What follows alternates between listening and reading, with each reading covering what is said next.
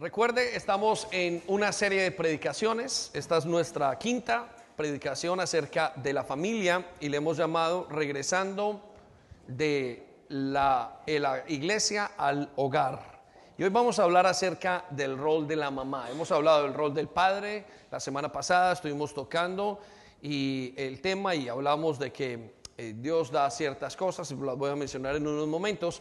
Y hoy voy a hablar de la mamá. y creo que es vuelvo y digo, uno de los más importantes porque creo que es el rol, uno de los roles más distorsionados en este momento. Entonces quiero inspirarlo y me encanta que hayan tantas chicas aquí y tantas mamás que lo puedan ver. Vamos primeramente a Colosenses capítulo 3, versículo 1 al 4. Colosenses capítulo 3, versículo 1 al 4. Estamos acá. Y recuerda lo que hemos visto esta semana. Eh, que nuestro modelo tiene que ser el modelo del cielo. Y quiero volver a repetir porque la base de lo que estamos hablando es eh, invitarlo, es inspirar a la iglesia a que su manera de ser en la casa, en el hogar, sea la manera como es el cielo. Entonces hemos puesto, hemos mirado, hemos observado, hemos estudiado cómo son las relaciones en el cielo y ahí estamos adoptando y estamos trayendo y estamos diciendo, bueno, mi modelo es el Padre, mi modelo es el Hijo, mi modelo es el Espíritu Santo, mi modelo, todo mi modelo para mi familia y para hacer el setup de mi familia o la estructura familiar, la quiero basar en el cielo, no más en los colegios. No más, ayer me decían alguien, eh, estaban contando acerca de que los colegios eh, ahora no quieren permitir, ahora están poniéndose más difíciles que inclusive a los hijos, dicen los, los maestros y las escuelas, más bien el currículum que tiene, la agenda que tiene, que los hijos, los padres ya no pueden corregir a sus hijos. Entonces, el solamente poner su mano es, es un sinónimo de, bullying. Y eh, escuchaba hace días a un juez español, eh, juez, eh, decía, ¿cómo es posible que a un hijo se le pueda enseñar em, sin tocarlo y sin decirle? ¿Sí? ¿Cómo es posible que yo ejerza mi paternidad sin tocar a mi hijo y sin decirle nada? Él decía que eh, se estaba evitando dos cosas, se estaba evitando la, agresión física y la agresión emocional. Entonces él decía, como juez, digo, desde mi perspectiva como padre, yo he hecho con mis hijos, eh, les he disciplinado, he hecho todo lo que he tenido que hacer, pero creo que la ley está totalmente fuera de contexto porque no es posible disciplinar a un hijo sin, eh, sin tocarle y no es posible disciplinar a un hijo sin decirle. Entonces es como que los padres están eh, amordazados en este momento, pero para nosotros no va eso, aunque cualquiera, eh, el mundo y, y, enseñen cualquier cosa diferente a nuestros hijos, aún en los colegios. Y quiero decirle, padres, que esto es lo que les enseña, pero nosotros no somos así. Nosotros criamos a nuestros hijos conforme a la palabra de Dios, conforme a lo que nos dicen, independientemente de las consecuencias que esto pueda tener.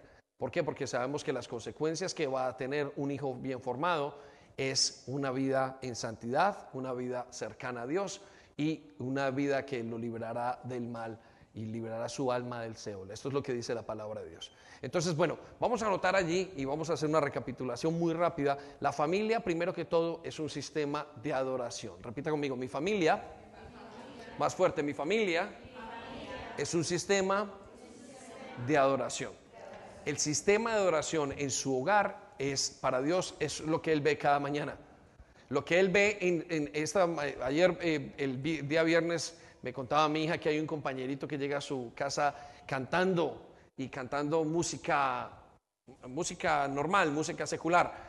Y, y, yo le decía que eso es lo que escuchan en su casa por la mañana. No es raro, el muchachito no conoce de Cristo.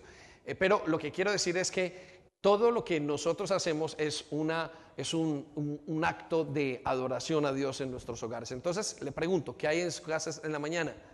Hay alegría, hay adoración. ¿Qué hay para su familia? ¿Qué es lo que ven sus hogares? ¿Qué es lo que observamos? Bueno, eso es un acto de adoración a Dios. Y todo lo que hacemos, el servir el desayuno, el comer juntos, el llevarlos al colegio, el, el imprimir el amor de Dios en ellos, es un acto de adoración para Dios. Entonces, creo que el primer tabernáculo que hay es la familia. Amén. Diga, el primer tabernáculo que hay es la familia. Muy bien, entonces ese sistema de oración fue diseñado por Dios. Su familia fue diseñado por Dios.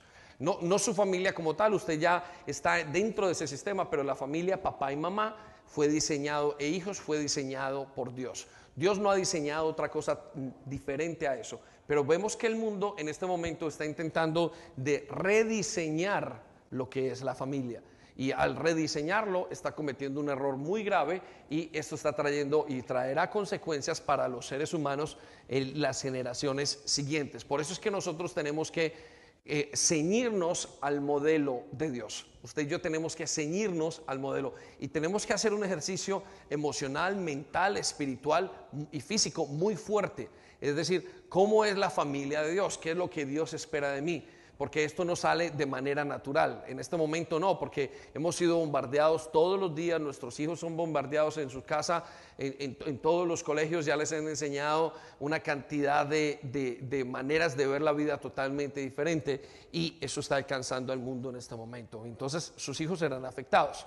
Entonces la familia es un altar de alabanza para Dios. Yo me imagino que eh, cuando ve al padre y al hijo abrazados, cuando ve a su hija cargándose, cuando ve al padre disciplinando a su hijo o a la mamá disciplinando a su hijo, Dios está muy contento. Dios está recibiendo alabanza. ¿Por qué? Porque cuando yo disciplino a mi hijo con amor y con cariño, pero lo disciplino conforme a la ley de Dios, entonces yo estoy haciendo que ese hijo reaccione y reconozca una vida, una manera diferente de vivir. Y eso hace que para Dios sea un, altar de alabanza para Él, sea un, incienso. No solamente sus oraciones son un incienso, es, su vida, la adoración es un estilo de vida. Entonces quiero que vaya teniendo eso y lo vaya eh, absorbiendo. Bueno, y para que la familia entonces funcione necesitamos entender el modelo del cielo.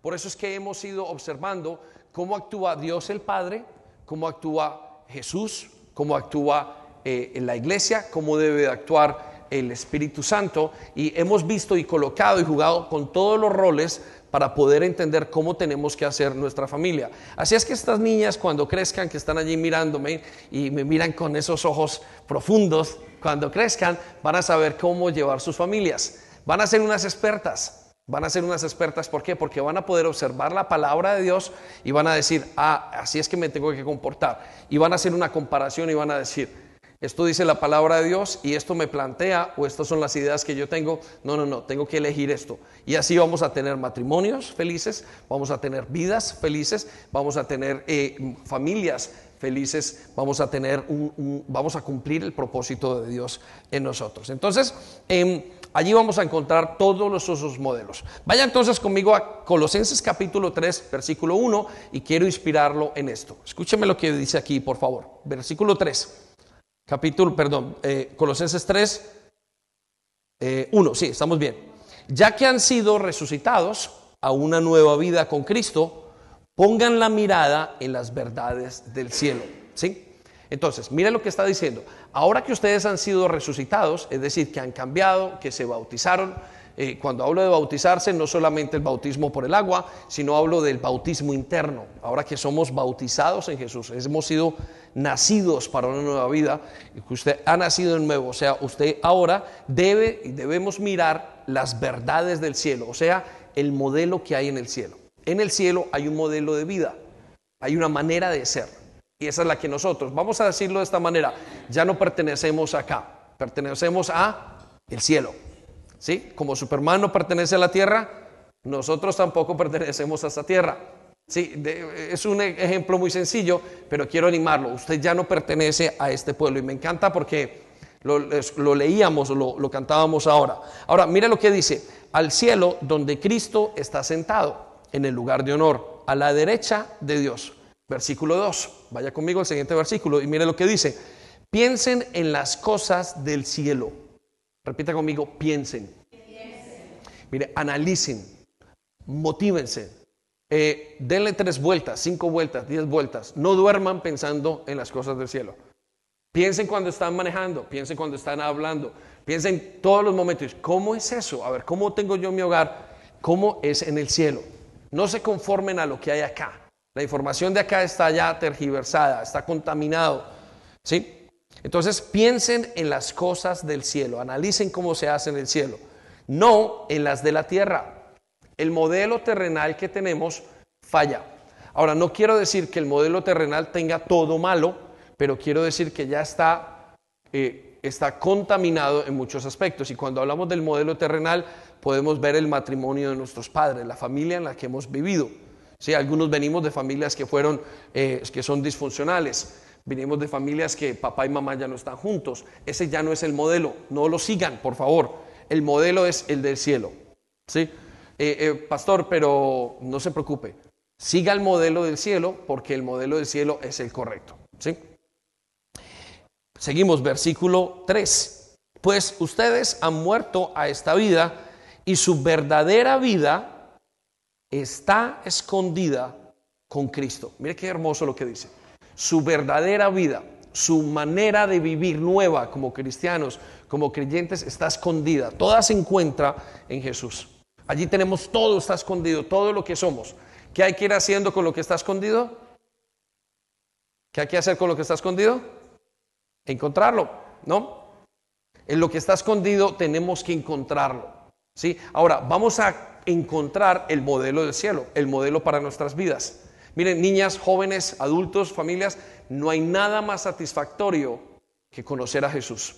Una vez usted le conoce, todo tiene y todo se pone en su lugar, inclusive la familia y el hogar. Entonces, mire lo que dice, está escondida con Cristo en Dios. Versículo 4, cuando Cristo, quien es la vida de ustedes, se ha revelado, a todo el mundo ustedes participarán de su gloria. Miren, cuando nos encontremos y cuando sea el momento en el que el Señor regrese, vamos a encontrarnos con Él y vamos a ver que hemos vivido unas vidas satisfactorias. Vamos a ser gente feliz. Vamos a tener hijos felices. Vamos a tener hijos que caminarán con nosotros en la eternidad, matrimonios que caminarán con nosotros en la eternidad. Va a valer la pena. Por eso es que él dice, el mismo Pablo le explica a la iglesia de los colosenses, cuando pongan su mirada en los modelos del cielo, en el modelo, el modelo del cielo es el correcto. No le copien a nadie, porque el modelo del cielo los va a dejar satisfechos y cuando vuelva el momento y cuando Dios se acerque a ustedes y cuando Dios deje ver todas las cosas, ustedes van a decir o van a recibir gloria. ¿Qué quiere decir gloria? Van a ser satisfechos, van a estar completamente contentos. Le voy a dar un ejemplo muy claro. Si como padres logramos crear a nuestros hijos conforme a la palabra de Dios, cuando ellos crezcan nos van a dar muchísima alegría el verlos sirviendo al Señor, el verlos con unos matrimonios estables, el verlos sanos, el verlos sin depresiones, el verlos sanos físicamente, unas mentes eh, plenas, van a traer muchísima satisfacción a nosotros. Y nos vamos a decir, ¿cómo ha sido de bueno el Señor? ¿Cómo es posible que yo haya sacado esta familia o que a través de Dios hayamos sacado esta familia adelante? Y es porque nos basamos en las cosas del cielo, en el modelo del cielo. ¿Sí? Así es que Robert, tú te vas a casar algún día, aprovecha, Miguel, todos los jóvenes, Steven, todos estos, Dani, eh, no piense que esto no es para ustedes, esto es para nosotros, esto está para el día de hoy, porque crear y hacer familia es un largo reto. Muy bien, vamos entonces rápidamente a lo que vimos la semana pasada. La semana pasada vimos el rol del padre. Y hemos visto funciones del papá, del Padre Dios. Y tenemos que ver esas funciones para ver nuestras funciones. Y, dijimos que había un listado y hablamos de cuatro. Aparte de esas hay muchas más, pero hablamos de estas como las más importantes para estos tiempos para nosotros. Y la primera fue dar acompañamiento. La primera función de Dios como papá y que un papá tiene que tener en su casa es acompañar a sus hijos. Y dijimos que por esa razón el padre continuamente le dice a la iglesia y a los hijos, yo estaré con ustedes hasta el fin de los días. Voy a estar con ustedes. Por eso la necesidad profunda que tenemos nosotros al orar, Señor, ¿estás conmigo? ¿Será que vas? ¿Será que estás? Eh, ¿Vienes, por favor? Yo te pido, Señor, voy a entrar quizás a una, a una operación, voy a entrar a un trabajo, voy a entrar a, a un examen, voy a hacer cualquier cosa. Yo te pido que vengas conmigo. ¿Por qué? Porque el ser humano tiene una necesidad de estar acompañado y ese acompañamiento le da una seguridad, que es el segundo punto cuando el ser humano, cuando el hombre es acompañado de parte de Dios Padre, entonces siente muchísima seguridad.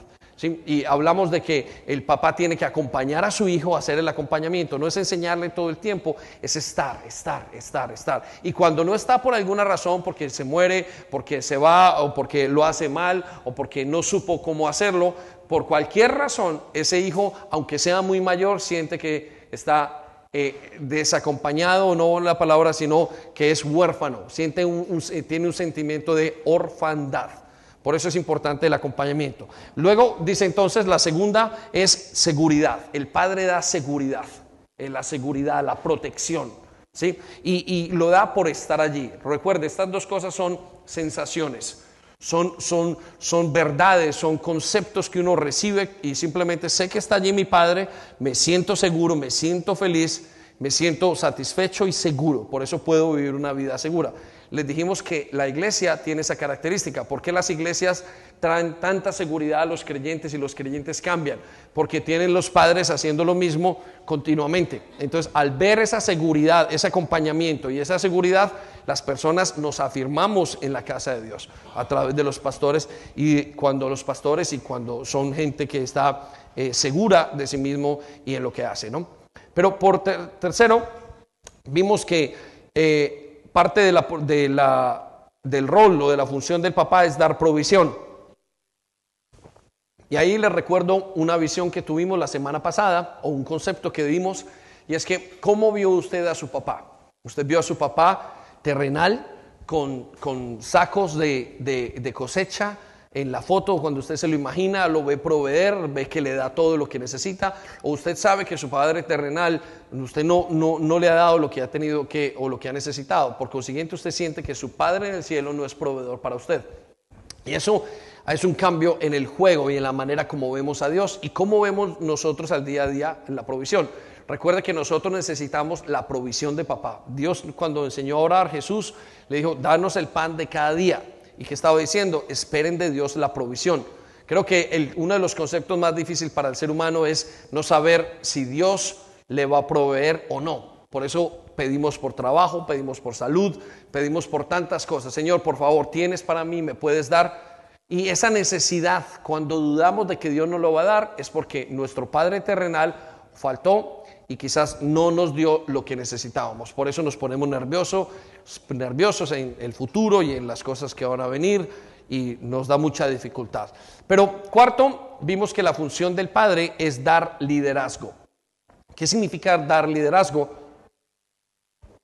Siempre buscamos a Dios como nuestra manera de encontrar el futuro. Siempre encontramos la palabra o buscamos a Dios como la palabra de sabiduría. Y es que el niño busca al papá diciéndole, tú sabes para dónde vamos, eh, eh, lo que mi papá diga, inclusive lo cree a ojos cerrados. Conforme su papá le puede decir una mentira muy grande y el niño se la cree. ¿Por qué se la cree? Porque conoce y sabe que le espera que él le lidere. ¿Sí? Y cuando el Padre lidera, tal como nos lidera el Padre de los cielos a nosotros, a usted, le muestra el camino, entonces usted siente lo que se siente, usted se siente como un hijo en casa. Entonces es importante que usted entienda eso. Bueno, quiero llevarlo entonces ahora al rol de la madre. ¿sí? Vamos un momento a ver el rol de la madre. Y para esto quiero que tengamos el modelo del Espíritu Santo. Y voy a hablar en estos momentos de uno de los modelos más difíciles de entender de la palabra de Dios y quizás más desconocidos y por eso hay tantas tergiversaciones afuera. Pero antes de hablar del modelo, de explicar y de irnos a la base bíblica, quiero eh, enseñarle que el cielo, en el cielo, el Padre, Dios se comporta como Padre y nosotros perdemos de vista el hecho de que el Espíritu Santo se comporta como madre. No estoy diciendo necesariamente que el Espíritu Santo sea la madre, pero estoy diciendo que las funciones del Espíritu Santo son funciones de una mamá. Tiene cuidado, tiene una estancia con el hijo, tiene una, una relación muy diferente a la que es el Padre de los cielos. Entonces, la grandeza del rol de la mamá es diferente a la del padre. Les vuelvo a repetir, la grandeza del rol de la mamá es diferente a la del padre. ¿sí? ¿Y por qué es diferente? Porque el padre va de acuerdo a la honra y a la autoridad. Sin embargo, la madre va de acuerdo a su trabajo interno. ¿sí? Vamos a decirlo, lo voy a explicar de esta manera.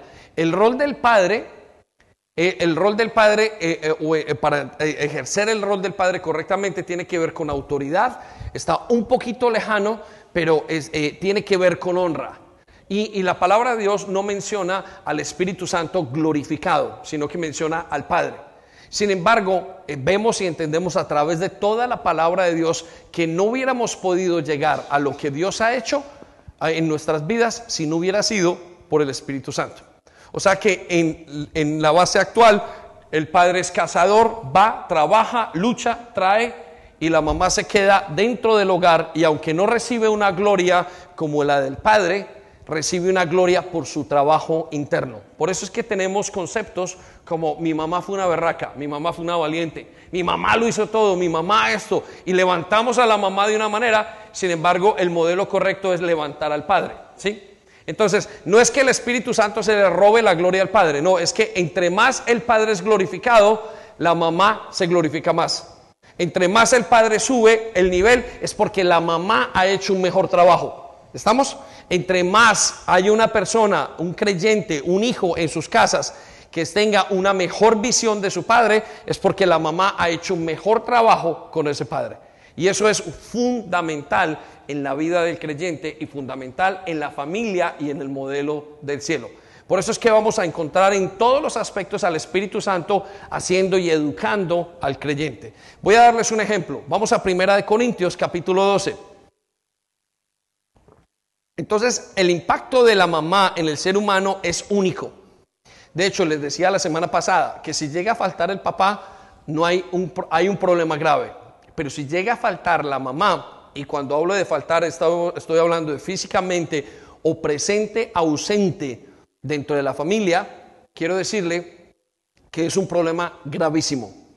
En pastorales, en todos los momentos, es mucho más fácil pastorear, ayudar a una persona que se le haya perdido su relación con su padre que la persona que le haya perdido la relación con su mamá. De hecho, les cuento esto, son más los hombres que han dejado el hogar y menos las mujeres que lo han dejado. Eso quiere decir que al estar la mamá en casa y al poder mantener todavía la relación ha sido mucho mejor. Por eso no estamos en un momento tan, tan difícil como deberíamos estar, porque la mamá sigue estando allí en algunos casos. Pero cuando se va y cuando la relación está dañada, hay un, daño muy, muy grave. Entonces, em, vamos a Primera de Corintios, capítulo 12, versículo 4. Y quiero que observemos un momento a, abuelo de ojo de pájaro.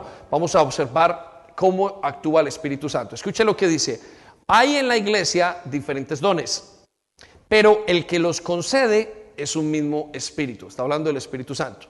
Versículo 5. Hay diferentes maneras de servir, pero todos por encargo de un mismo Señor. Es Dios quien le dice al Espíritu Santo. Versículo 6. Hay diferentes manifestaciones de poder, pero es un mismo Dios con su poder lo que lo hace en todos. Versículo 7. Están unidos los dos. Dios da a cada uno alguna prueba de la presencia del Espíritu para provecho de todos. Por medio del Espíritu a uno les concede que hable con sabiduría, a otros por el mismo Espíritu les concede que hablen con profundo conocimiento. Versículo 9. Unos reciben fe por medio del mismo Espíritu y otros reciben el don de curar enfermos. Versículo 10. Unos reciben poder para hacer milagros y otros tienen el don de profecía. A unos Dios les da la capacidad de distinguir entre espíritus falsos y el espíritu verdadero y a otros les da la capacidad de hablar en lenguas y todavía a otros les da la capacidad de interpretar lo que se ha dicho en esas lenguas. Versículo 11, aquí viene la clave. Pero todas estas cosas las hace con su poder el único y mismo Espíritu, dando a cada persona lo que a él mejor le parece. Vuelvo a repetir esa última parte. Dice, pero a todas estas, pero todas estas cosas las hace con su poder el único y el mismo Espíritu. Repita conmigo, Espíritu. Entonces, quien hace la santificación, nosotros decimos, Padre, gracias porque me has salvado, me has limpiado, pero realmente le estamos dando gracias a Él por algo que Él hizo, por un sistema que Él creó. Pero a quien nosotros, quien hace la labor de la santificación, es el Espíritu Santo. ¿Qué le quiero decir con esto? Que en el hogar el padre tiene un papel, pero quien hace el día a día, la cuestión, el enderezamiento, los ajustes del hogar es la mujer. Por eso la mujer es tan importante. Y por eso dijimos hace algunas semanas que la mujer está dotada de cosas maravillosas, diríamos hasta más que los hombres, con muchas más capacidades. Y ahora, ¿por qué le dio estas tantas capacidades? Para que pudiera formar nuevos hombres, nuevos seres humanos. Y por eso la mamá es capaz de formar hijo e hija. Y es capaz de entregarles todo, porque está llena de capacidades. ¿sí? Sin embargo, cuando decimos que dejamos a un hombre con sus hijos, el hombre no es capaz. Pero la mujer sí es capaz. Y eso tiene que ver con todo lo que Dios ha preparado a la mujer para hacer y con el papel que cumple la mujer o la esposa o la madre en el hogar. Entonces, quiero hablar de la primera función. La primera función entonces de la mamá, y quiero que piensen en sus hogares, algunos pocos la han escuchado, es crear lazos. Repita conmigo, crear, más fuerte, crear lazos. David, ¿qué significa esto? Pastor, ¿qué significa crear lazos? Yo pensé que la primera función de mamá era hacerles de comer a los hijos, era cuidarlos, era amarlos. ¿sí? Quiero decirle, la primera función suya es crear lazos. ¿sí? Ahora, ¿por qué es la primera función? Porque los lazos son aquellas cosas que nos unen a Dios. Vaya conmigo a Romanos 8, versículo 14. Y necesito que entendamos esto. Mamá, las que van a ser, chicas que están allí, que algún día se van a casar, su primera labor es crear lazos con esos hijos. Lazos. Lazos son momentos de unión con esos hijos. ¿sí? Son maneras, son conceptos, son, son momentos donde se une la mamá y el hijo. Esa es la primera función. Mira lo que dice el Espíritu Santo o la Biblia acerca de esa función en el Espíritu Santo. Romanos 8:14. Pues todos los que son guiados por el Espíritu de Dios son hijos de Dios. El Espíritu Santo es el que lleva a una persona a entender que es hija de Dios.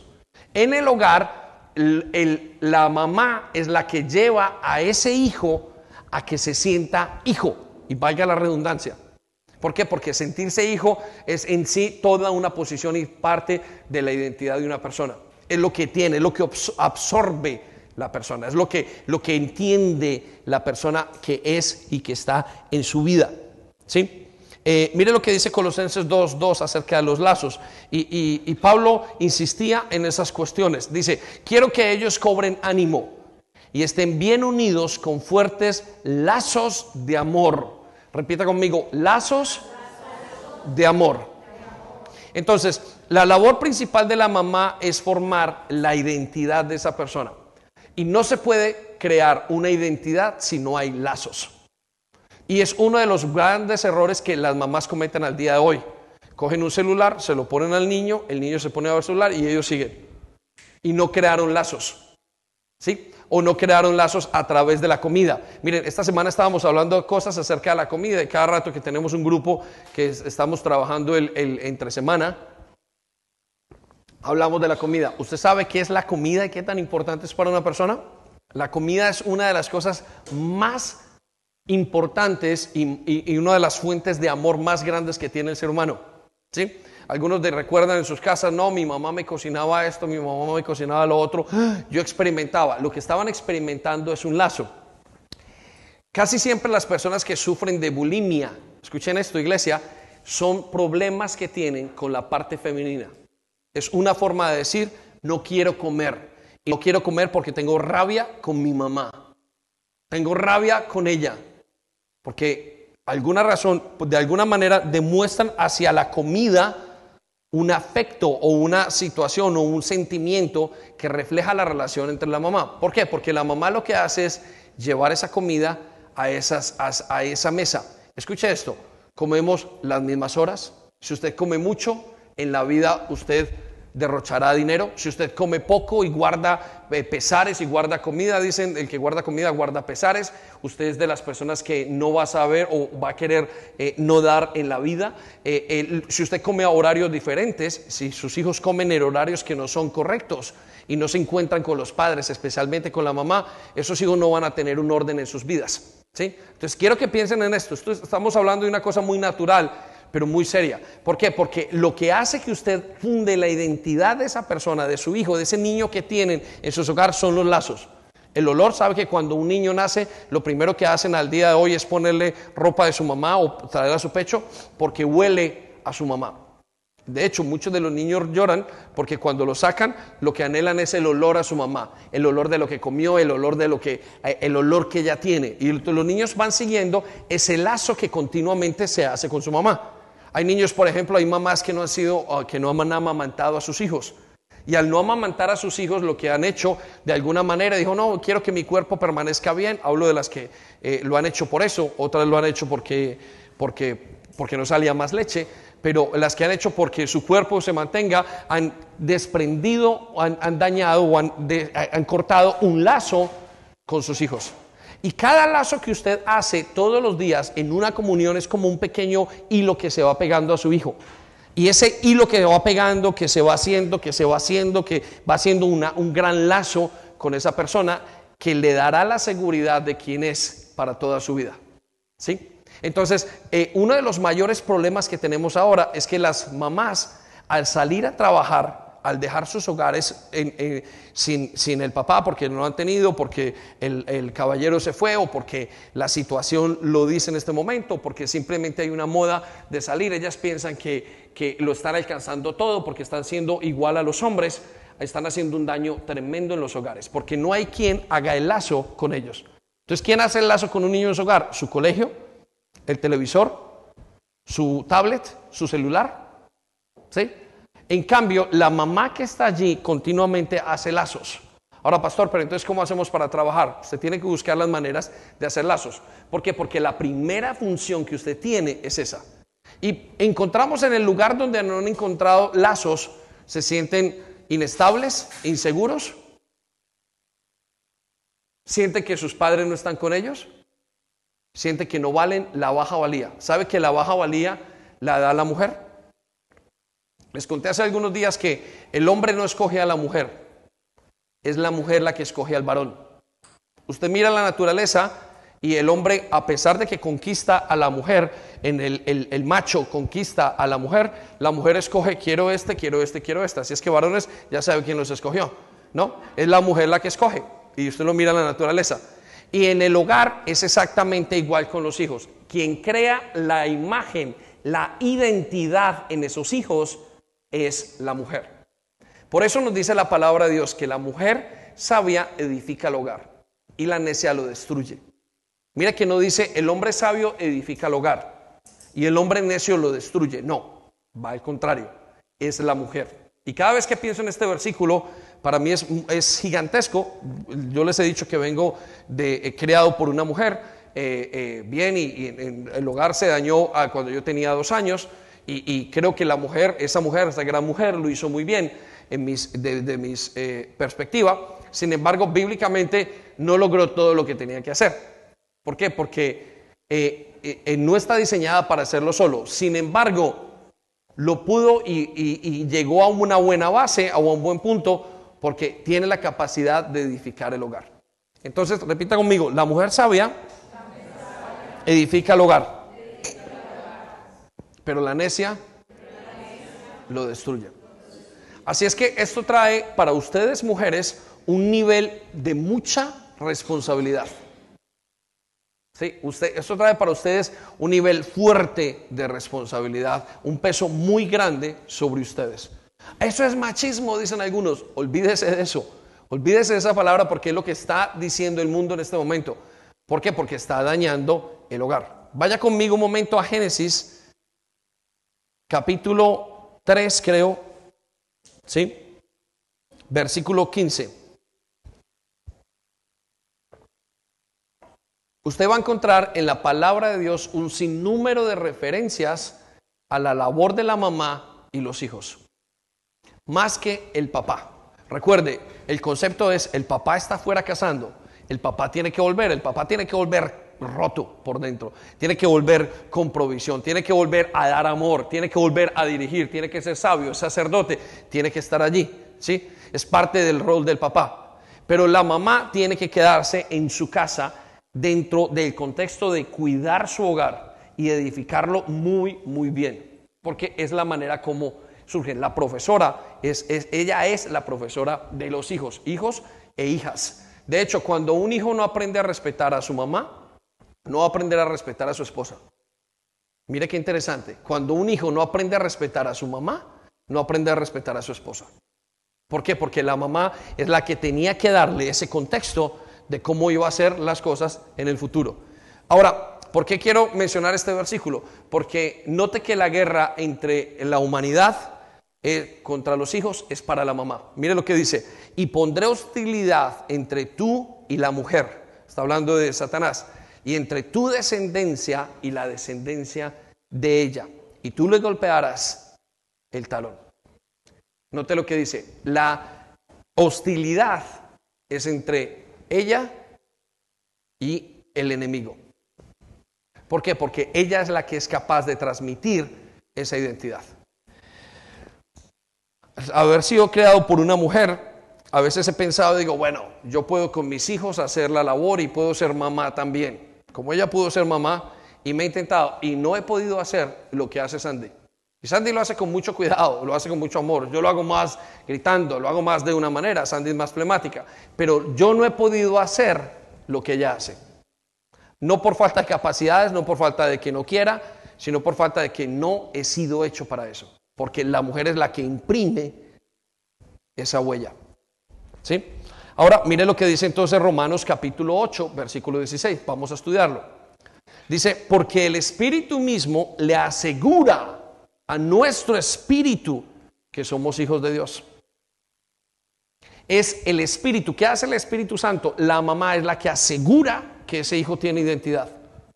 Es la que viene el hijo, no te preocupes, lo abraza, lo coge, le enseña, lo disciplina, le llama la atención. Están cuando vemos que el hogar lo lleva el papá y hace las funciones el hombre, vemos que hay, una, hay un desbalance en el hogar. Ahora quiero que haga una pausa. ¿Cómo fue la relación con sus padres? ¿Con quién se pegó? ¿Con quién usted hizo lazos? Los lazos deben de ser hechos con la mamá. Sí, el papá puede hacer ciertos lazos y es importante que los haga porque esos lazos le van a traer acompañamiento. Pero los lazos más fuertes tiene que hacerlos la mamá. Si la mamá no lo hace, es catastrófico. El dolor es grande, los problemas psicológicos y emocionales son más profundos que los del hombre. Son muchos más los vacíos. Ya le expliqué por qué. Porque la mujer está hecha con un sinnúmero de capacidades, mucho más que los hombres. Pero por eso tiene que hacerlos. Ahora vamos a verlo en otra traducción, la nueva traducción viviente. Pues espíritu se une a nuestro espíritu para confirmar que somos hijos de Dios. Su espíritu se une, crea lazos con nosotros. Niñas, cuando tengan hijos, tienen que unir a sus hijos. Tienen que hacerlos, tienen que llevarlos a unirse. Es la mamá la que está en el hogar haciendo continuamente el lazo. Y quiero ser muy enfático porque la mujer latinoamericana tiene ese gran problema. La mujer latinoamericana tiene y cuando pierde o cuando pierde su esposo piensa que su hijo es su esposo. Y pasan de nivel. Totalmente. Y es serio. Y de hecho, en países como en Latinoamérica o en lugares como en Latinoamérica siempre se pone la mujer de primero antes que el hombre. ¿Por qué? Porque están hechos los lazos incorrectos. Es la mamá la que tiene que tener esa función. Yo veo algunos de los hombres aquí con los hijos continuamente en los brazos y, entiendo que hay hombres muy buenos trabajando con sus hijos y todo, pero me preocupa es cuando veo a la mamá desconectada de esa relación, porque son flemáticas, porque no tienen... Y casi siempre la raíz de esto es que no tuvieron una buena relación con sus madres. Y al no tener una buena relación con sus madres, les es muy conflictivo tener una buena relación con sus hijos. Entonces esos hijos crecen sin identidad. o sin una identidad fuerte. Es la mujer, la mamá, la que da la identidad en el hogar. El hombre dirección, la mamá identidad. Amén. Están muy callados. No sé, ¿están nerviosos? No. Bueno, muy bien. Entonces, madre, necesitamos que oren por eso. Necesitamos que hagan la conexión. Se tienen que sentar en esa mesa con sus hijos. El padre puede estar trabajando, ustedes tienen que sentarse con sus hijos. No deje que sus hijos vayan a escuchar televisión a otra parte. No, están perdiendo los lazos. Tienen una mesa en su hogar, ese es el punto de conexión. Y uno de los puntos es la comida, la oración. uno de los puntos de, eh, son los momentos donde están, es el acompañamiento, es el mirar tareas, es el hacer una cantidad de cosas, es esa preocupación, donde ese niño dice, eh, me aman y me aman mucho, porque hay lazos, lazos. ¿Sí? Creo que es uno de los retos más grandes, además, que tenemos como iglesia. ¿Y por qué es un reto? Porque si usted está trabajando y tiene que volver a su hijo y su hijo de repente se queda en su casa, ¿con quién hace lazos? Con Netflix y con MTV y con Instagram. ¿Estamos? Y eso da una modalidad de hombres, de familias, que en este momento se invierten los roles. Regáleme esto, atención para esto. Donde se invierten los roles, donde no hay lazos, se invierten los roles. La mamá, el hijo pasa a ser, la mamá pasa a ser el hijo. El hijo tiene que cuidar a la mamá. Vamos a Latinoamérica y a nuestra cultura que no es del cielo. En la cultura que no es del cielo, los hijos cuidan a las madres. Les envían dinero, les envían esto, les envían lo otro. Y es al contrario. Son las madres las que deben de cuidar a los hijos. Ahora, pastor, ¿qué pasa si está muy viejita? No le estoy diciendo que no lo haga.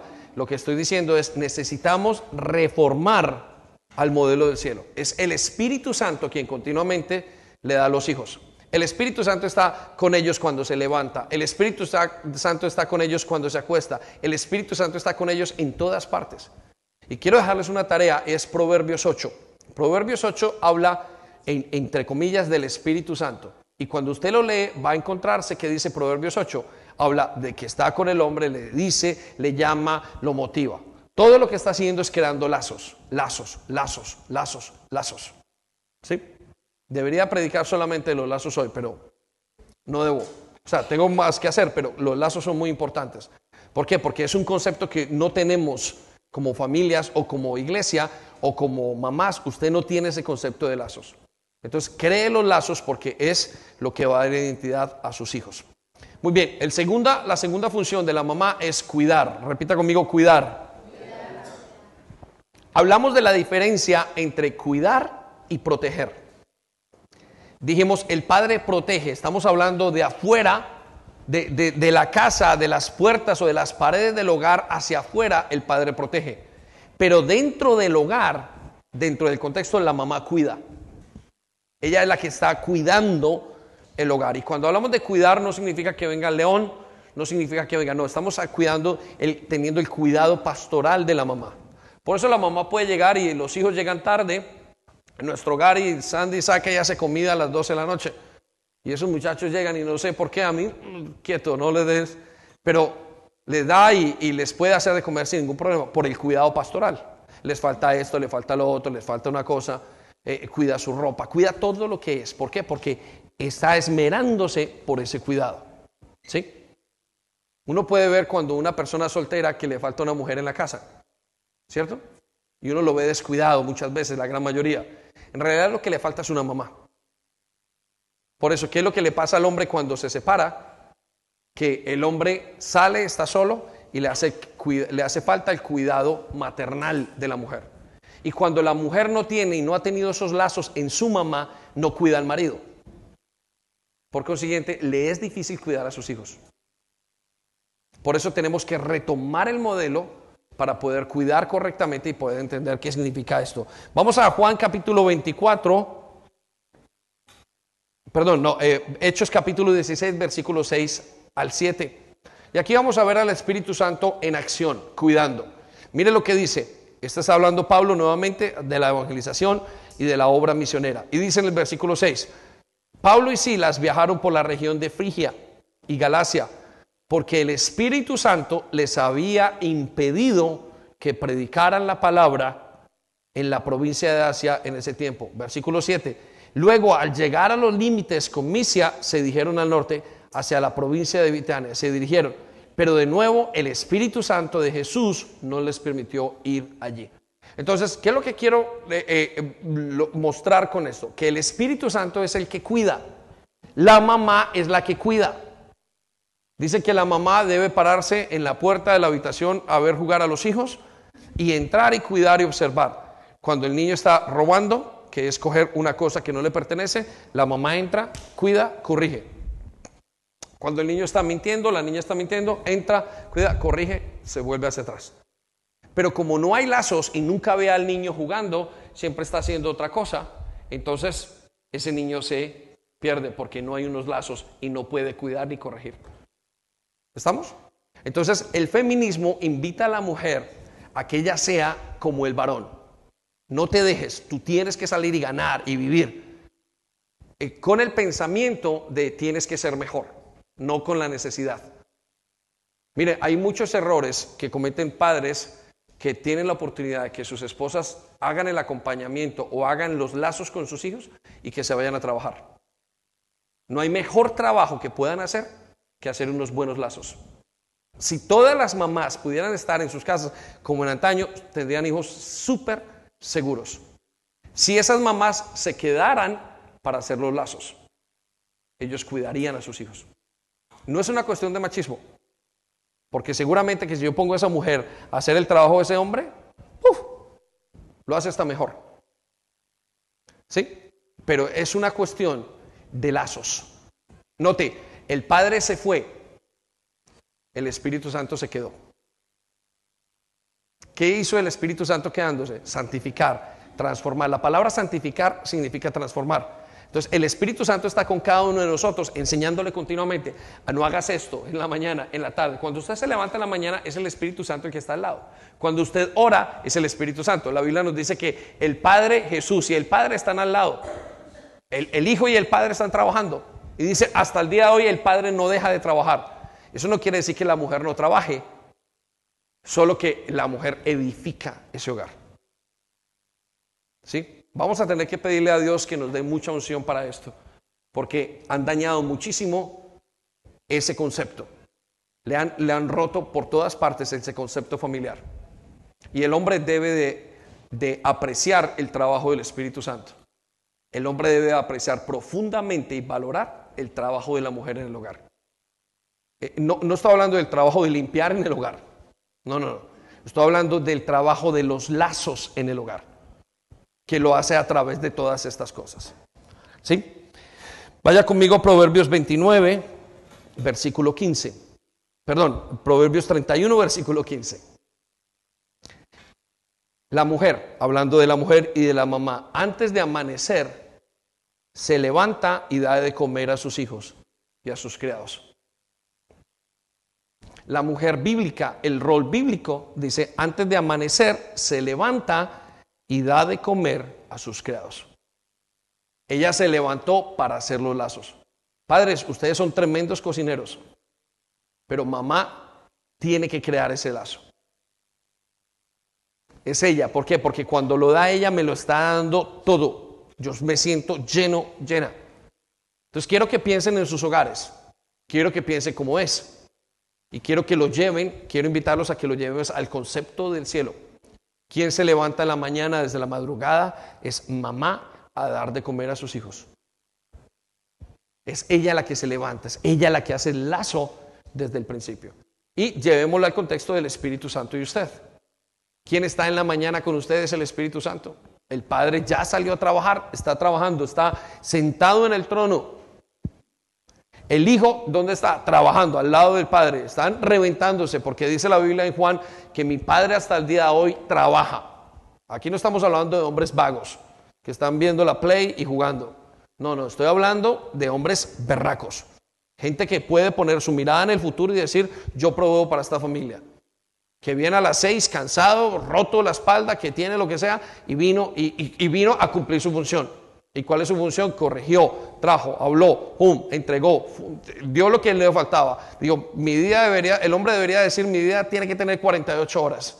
¿Para qué? Para que yo pueda hacer mi trabajo y ir a darle a mis hijos lo que necesito dar. Pero en el hogar hay una gran mujer que desde por la mañana hace lazos. ¿Alguien dice amén? amén?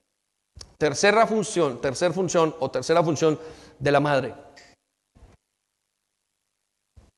educar. Ya vimos, primero, crear lazos. Segundo, cuidar. Usted no va a poder cuidar, ganar la confianza de sus hijos si usted no crea lazos. Usted solamente confía en las personas en las que usted ha creado lazos. ¿Es así o no? Es decir, que tiene algo que los une profundamente. Eso, eso que los une profundamente es algo emocional, es un cuidado, es algo. Pero eso que hace la mamá, a usted le queda una confianza tremenda.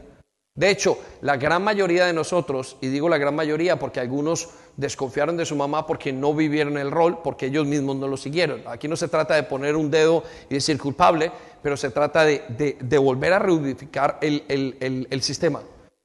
De hecho, cuando una mamá falla, es muy doloroso. Cuando el papá falla, no hay ningún problema. Y no está hablando del apellido falla. Está hablando de cuando el papá no hace su papel, es doloroso. Pero cuando la mujer, la mamá, se cae de ese gran pedestal porque está hecha con mucha, con, eh, con mucha belleza, el dolor de los hijos es tremendo. Se les cayó un ídolo muy grande, que es la mamá. ¿Estamos? Por el nivel de entrega y de confianza que tenemos. Miren, cuando viene la gente a la iglesia a buscar o caminar en el Señor, saben que eh, hay una de las cosas que pasa, que cuando los enseñamos a orar, para muchos es muy fácil orar al Espíritu Santo. Y le resulta muy complicado orar a Dios como papá. Hay algunos que dicen orando en sus oraciones, papito Dios, y dicen, me siento ridículo. Pero si es al Espíritu Santo, es muy sencillo. ¿Por qué? Porque de alguna manera se coordina o está conectado con la relación de mamá. Porque la mamá genera una confianza muy profunda. Eso hace, ¿por qué? Por los lazos. Debido a que tiene esos lazos, es que cuida la labor que está haciendo. Y al cuidar es capaz de cuidar, de tener ese cuidado pastoral, de mendarle la media a ese muchacho si es necesario, pero también de darle y cogerle las orejas y tirárselas porque este muchacho no está haciendo lo correcto. ¿Sí? Eso es cuidar. Lo que lo lleva a educar. Entonces, el papel de la mujer, de la mamá, es cuidar. Vamos a Juan 14, 26. Veamos al Espíritu Santo en acción. Mire lo que dice Jesús hablando del Espíritu Santo. Y dice, el Espíritu Santo vendrá y los ayudará. ¿Qué dijo? Los ayudará. Porque el Padre, recuerde que dijimos hace un par de semanas, que la mujer es la ayuda de qué? Del hombre. Que viene el Espíritu Santo a ayudar. Sí, porque el Padre lo enviará para tomar mi lugar. ¿Quién toma el lugar? El Espíritu Santo del Padre. Escuche lo que dice, el Espíritu Santo les enseñará todas las cosas y les recordará todo lo que es enseñado. Si yo saco este contexto y le digo, su mamá les enseña todas las cosas y les recuerda todo lo que está, lo que les he enseñado, ustedes miran, es cierto, así es mi mamá. Así es una mujer. Ese es el contexto de la mamá. Por eso, mamás, quiero que me observen y regalen su atención. Si tuvieron malas relaciones con sus madres, necesitan hacer algo. Necesitan enmendarlas. No es importante es urgente. Es hiper, mega urgente. Porque eso es lo que están dando con sus hijos. Y usted, si no tuvo una buena relación con su madre, no va a poder tener una buena relación con sus hijos. No va a poder hacer lazos. A no ser que con el Espíritu Santo usted las pueda hacer bien. Y estoy hablando de las hijas o de los hijos que tuvieron que trabajar. ¿Qué pasa con el esposo? ¿Sabe qué pasa con el esposo? Que cuando la mamá tuvo, la mujer tuvo una buena relación con la mamá, llega al hogar y experimenta una mamá. A veces le digo, Sandy, ¿por qué es tan importante para mí, Sandy? Bueno, la verdad es que se parece a mi mamá. Y un hombre busca una mamá. Pero cuando la mujer no ha tenido una buena relación con la madre, tiene muchas dificultades porque el esposo no es capaz de hacer de mamá. ¿Estamos? Vamos muy despacio y entendiendo esto. Necesito que quede muy claro. Porque quiero inspirarlo, que usted llegue a su casa y diga, yo tengo que hacer lazos. Tengo que aprender otra vez. La mujer que no tuvo una buena relación con la madre por alguna razón, necesita entrar en un proceso profundo con el Espíritu Santo. Y necesita conscientemente observar qué es lo que hace el Espíritu Santo y ella decir, yo quiero ser como el Espíritu Santo. Cuida, enseña, reprende, está allí todos los días, se levanta. La Biblia dice en, en, en Eclesiastés, en, en Proverbios, el Espíritu Santo está en la calle, grita, sale, hace. Anteriormente salía la mamá por esos muchachos que el papá estaba trabajando, lo traía del barrio, se hacía cualquier cosa, lo traía, le gritaba. Bueno, y los hombres recuerdan el día que mi mamá me golpeó en la boca, el día que mi mamá hizo esto, el día que hizo esto, el día que mi mamá, el día que mi mamá. No le está quitando poder al padre, está enfatizando en el trabajo único que hace la mamá. Si tenemos la oportunidad de que nuestras madres, esposas, levanten y disipulen a nuestros hijos, lo vamos a hacer bien. Vamos a Proverbios 29, versículo 15. Escuche esto, necesito que ponga atención. Proverbios 29, versículo 15. La vara de la disciplina hace al hijo entendido. Escuchen, iglesia y familias. Aquí viene una parte que es muy interesante de notar. Pero el hijo consentido es una vergüenza para su madre. ¿Para quién es una vergüenza? ¿Por qué no dice que es una vergüenza para su papá? ¿Porque Dios es machista? ¿Porque Dios es injusto? No. Porque quien está en el hogar creando los lazos, corrigiendo, dirigiendo, enseñando, es la mamá. A mí me parece bastante injusto desde, una perspectiva. Si usted no lo escucha y no sabe de qué está hablando, dice, pero ¿cómo así? ¿Salió ese muchacho malo por la mamá? No, es porque la mamá es la que tiene la microenseñanza. En una escuela usted tiene al director de la escuela y tiene al profesor. Y, puede que el director tenga más trabajo, puede que el, que el maestro. Pero el maestro tiene el contacto continuo con los estudiantes. Y ese es el papel de su casa. Necesito inspirarlo. Qué interesante que el trabajo de la mamá, si el hijo sale mal, es una vergüenza para la mamá. Y yo sé que puede ser frustrante porque hay mujeres que les ha tocado hacer papel de papá y mamá. Pero quiero que sepa que el primer papel que tenía que hacer era el de su mamá. Vamos a Proverbios 10.1. De la misma manera, mire cómo funciona. Y estamos hablando de hijo o hijas. Los proverbios que Salomón escribió. Un hijo sabio trae alegría a su padre. Nota esto. Alegría a su padre. Y un hijo necio trae dolor a su madre. ¿Por qué la gran diferencia? Porque el fruto del hijo es la mamá. Lo llevé a Génesis 3:15. Siempre la mujer tendrá una pelea por sus hijos. Porque ese es el diseño de Dios. El diseño de Dios no es que la mujer saliera a casar con el hombre, necesito repetirlo. Pero pastor, ya no casamos. No, el diseño inicial de Dios no era ni que viviéramos en ciudades. Era que el hombre salía y la mujer se dedicaba a imprimir el ADN en esos hijos, a formarlos bien, a hacer que esa niña haga esto, a hacer que esa niña aprenda a, hacer su labor, a hacer que tengan valores, a hacer que respeten, a hacer que ese hijo tenga responsabilidad, a hacer que ese hijo trabaje. Es la mujer la que indica que ese varoncito tiene que salir de casa y le dice al papá, sáquemelo porque aquí hay un problema. Si ese muchacho usted no me lo saca, se lo mando. Allá se lo mando a usted para que trabaje con él. Y el niño salió, y no quiero salir de las aguas de mi mamá, cortó cordón umbilical y lo mandó para el, para el campo. Y en el campo, venga para acá, jovencito, coja el arma y vamos. Y rómpase la espalda, porque aquí lo que tenemos que hacer es proveer, mientras que ellas hacen su labor en el hogar. Entonces, ¿cuál es la alegría? Oh, qué hijos los que tengo, dice el varón. Y cuando sale mal, la mujer dice en su inconsciente, y quiero decirle que esto es una realidad, ¡Ah! ¡qué dolor! Al varón no le duelen los hijos como le duele a la mamá. Y no es que el hijo sea un descarado o que el varón sea un descarado, no, es que el varón no los amamantó. Es que no los tuvo en su vientre durante nueve meses. Entonces no hay una conexión profunda. Miren, óigame bien esto, sin, sin sacarme de contexto. He admirado mucho el papel de la mujer. Eh, tengo toda la facilidad para decir que no es ni el concepto que el mundo nos presenta ahora. Fui creado por una gran mujer, tengo una gran mujer a mi lado y, mi primera relación es con mi pastora. Tengo una jefa y, trabajo muy bien. Sí, hay, las personas que fueron creadas por mujeres tienen, no tienen problema. Pero no es igual.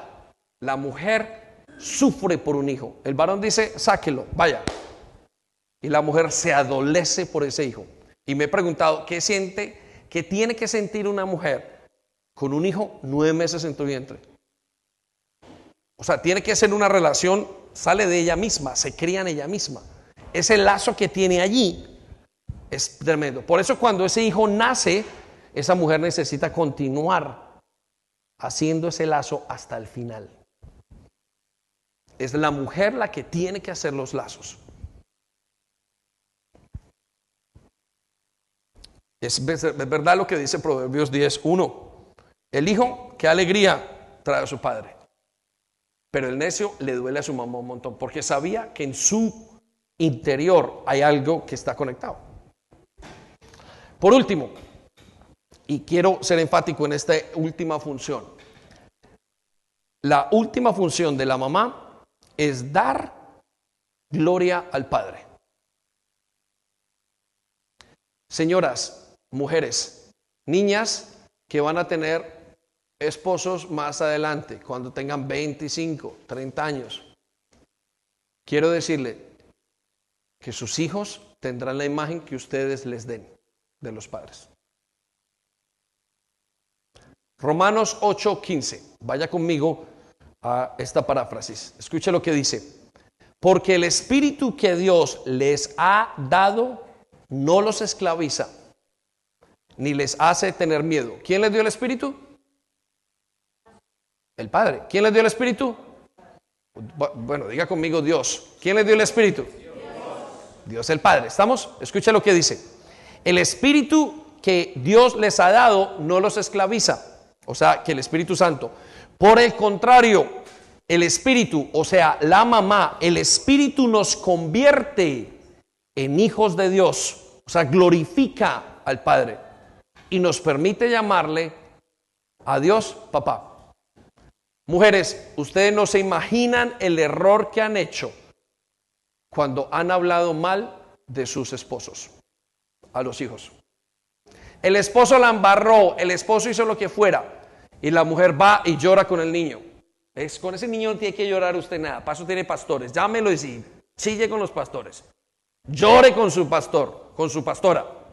Vaya, toda la cosa. Pero hay mamás y, y le cuentan todo a ese hijo y le han formado toda la imagen. ¿Ves? Es que tu papá es así. Tu papá es así. Después se quejan porque Dios se parece a lo que es.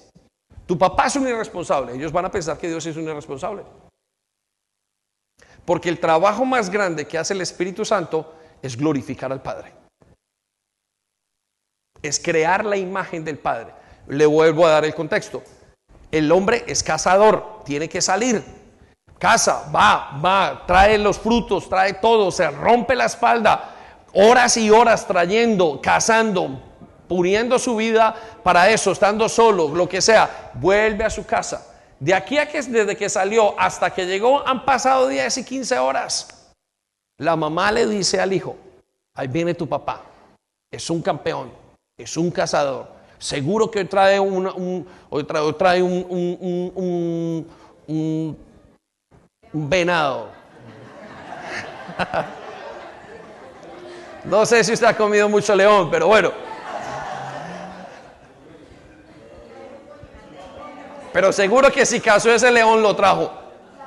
Y hoy comeremos esto. Y la mamá cuando llega ve y el hijo le dijo, anda, recibe a tu papá. Quítale los zapatos, ponle chancletas. El papá necesita estar bien porque al día de mañana tiene que levantarse y tiene que salir a trabajar. Tráele un café, tráele un té. Cuando el papá se sentaba a la mesa, ¿a quién? Lo ponía en una mesa de varios puntos y de, seis, ocho personas. El papá en el centro. La mamá le dice, no, no, no, no, no, no, ese es el puesto del papá, no me lo toques. El Espíritu Santo hace ese todo el tiempo. Tú eres el templo de Jesús, dice el Espíritu Santo. Tú eres el templo de Dios. No, cuidado, haces algo. Cuidado, haces lo que no es. Se sienta en el, en el centro. El papá los huevos primero. Que el niño es muy pequeño, que espere o cocínele antes, espera, se sienta y el papá es el que tiene que ser servido. ¿Por qué? Porque ese desgraciado está haciendo las cosas bien. No lo sé si la está haciendo, no es usted quien tiene que hacerlo, pero sus hijos tienen que ver una imagen correcta de un padre. Y al ver la imagen correcta del padre, ellos van a ser esos padres que usted les enseñó.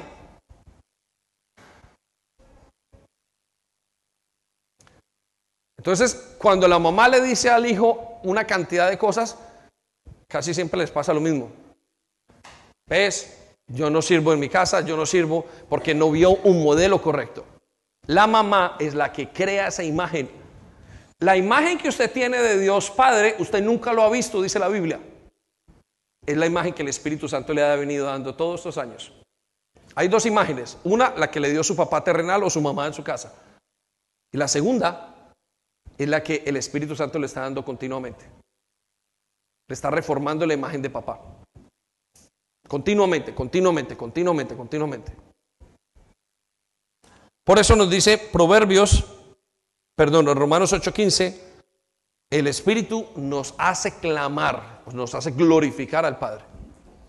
Proverbios 31, 23, esta es la mamá bíblica y con esto terminamos. El grupo Alabanza o Versículo 23. Su esposo es bien conocido en las puertas. Solo si tenemos piano está para que se dejen ministrar ustedes allí y aprovechen la administración del Espíritu. Su esposo es bien conocido en las puertas de la ciudad, donde se sienta junto con otros líderes del pueblo. Miren, lo que hace el Espíritu Santo es hacer conocer a Dios. Esa es la labor. ¿Seguimos estos pasos? Vamos a hacerlo muy bien. Quiero que nos pongamos en pie, ¿sí?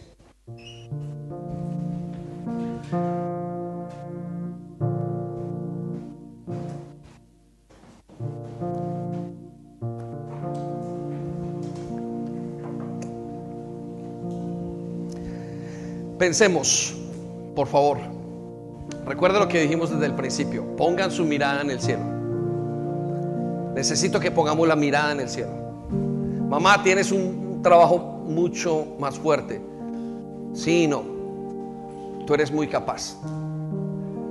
Pero necesitamos hoy retomar el papel correctamente. Los lazos son muy importantes. ¿Sabe quién tiene que disciplinar a los hijos primero? La mamá. La mamá tiene que disciplinar a los hijos primero, corregirlos y luego enviarlos a la siguiente estancia. Cuando venga tu papá, quiero decirte esto. Y el papá tiene que llegar y corregir. Con eso no estoy diciendo que el padre no corrija. Ojo con los padres que no son que no corrigen. Están dando una muy mala enseñanza en su casa. Porque ustedes son sinónimo y símbolo de autoridad. No, no lo corrijas. Estás diciéndole, no hagas lo que tienes que hacer. Pero mamás, estamos hablando del Espíritu Santo. Lazos. Pidan los lazos. Señor, danos gracia para hacer lazos. Lo último que ese hijo tiene que experimentar, o que no puede, que no puede dejar de experimentar, es que es un hijo.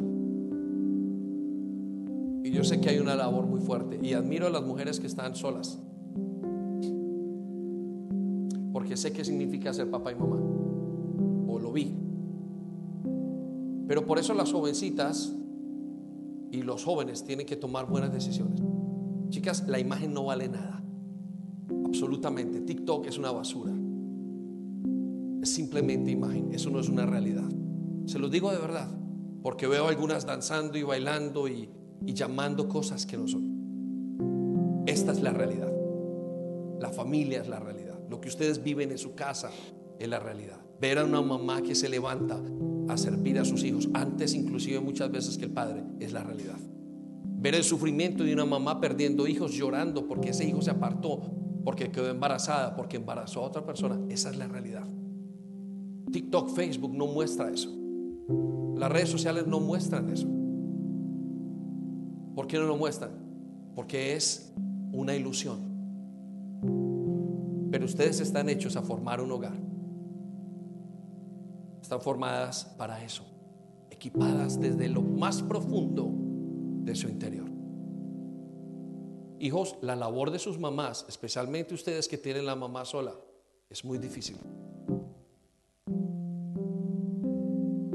Yo vi a mi mamá llorando muchos años, con dificultades, tapando huecos, haciendo un hueco para prestar dinero, para poder al siguiente, tapando un hueco, abriendo un hueco para tapar otro, sufriendo, un hijo en la droga, intentando ser el varón de la casa y no poder. La labor es muy importante, pero veo en la iglesia mujeres que hoy no tienen lazos profundos con sus hijos, no lo han logrado hacer. Y es porque sé que en algún momento sus mamás tuvieron que ver lo mismo. Unos hijos tuvieron que ver y ser papá y mamá. Y por eso a ustedes, muchas de ustedes les cuesta glorificar a su esposo. Ahora, no es fácil glorificar a un hombre que no tiene liderazgo. Pero eso es cuestión de otro tema. Hoy estamos diciendo, mujer, necesitas hacer lazos. Cuidar ya lo haces bien, enseñar lo haces.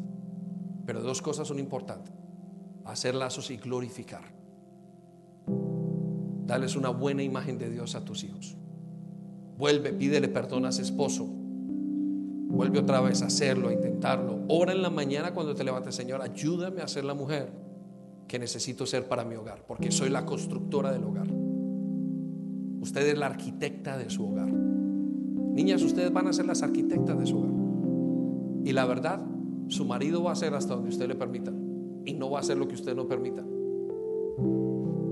Usted tiene esa capacidad. Úsela con santidad.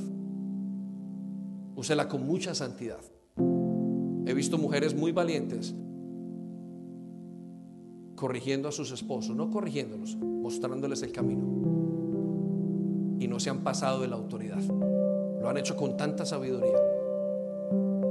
Y no han roto las leyes de Dios. Y sus hogares están balanceados porque lo hicieron con santidad en su corazón. Hombres necesitan mujeres así. Su mujer no es de TikTok. Su mujer es de acá, de la casa de Dios, de aquí de la Biblia. La que sabe qué significa. La que será capaz de levantarse en la mañana y criar a sus hijos desde la mañana. La que se levantará antes y muchas veces tendrá que ir más tarde que ellos. Eso no quiere decir que usted tendrá que ayudarle